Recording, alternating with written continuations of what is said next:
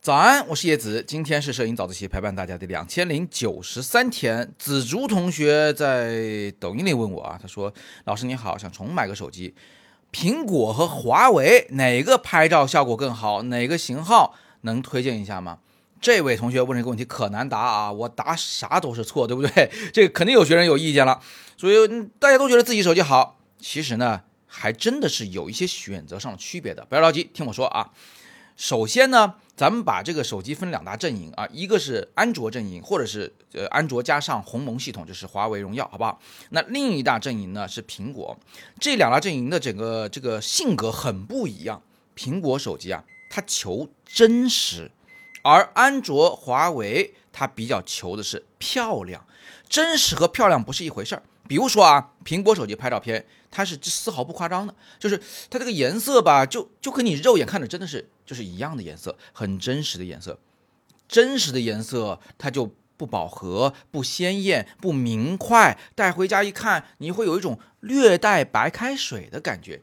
那苹果是没能力做到好看吗？不是，它的理念就是这样子的，先让你把真实色彩拍回去。然后呢，你在家里面爱怎么调怎么调，它默认每个人对美的喜好不同，所以它不帮你做决定，它不帮你做处理，它让你自己去做。这是苹果啊，就是拍出来颜色很真实。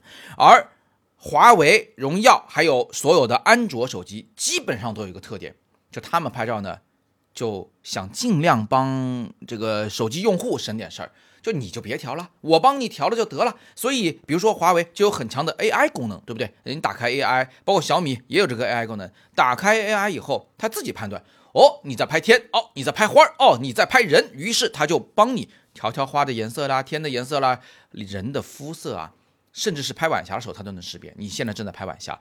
所以呀，有了这个很高级的这些功能以后呢，哎，手机就基于大数据就帮你主动调了个颜色。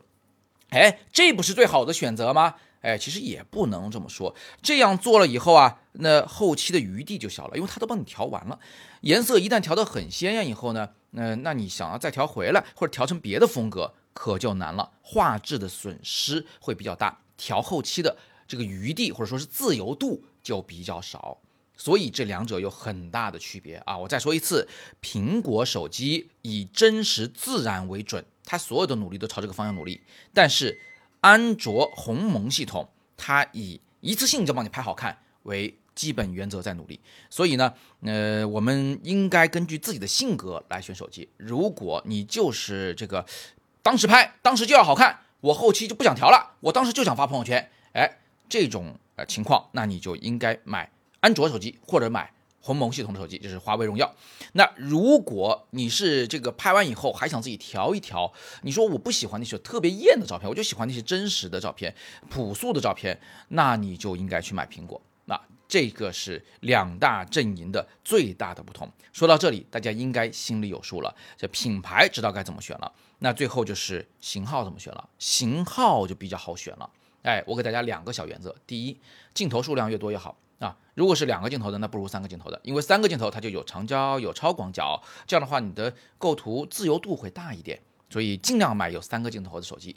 不过这里又要插一个小问题啊，就有的手机它虽然有三字头，但是是超广角、广角和微距头，它没有长焦，这个也不行啊，最好是超广角、广角、长焦三字头，这要是全的。好，第二个原则就是。有多少钱买多贵的手机？你比如说，你就五千块钱预算，你就买五千的；你有一万块钱预算，你就买一万的。买你的预算范围内最贵的手机，它一定有它贵的理由。现在手机的价格这么透明，也没有哪个厂商敢用什么很廉价的配置给你卖一个很高的价格，那他就不想干了，对不对？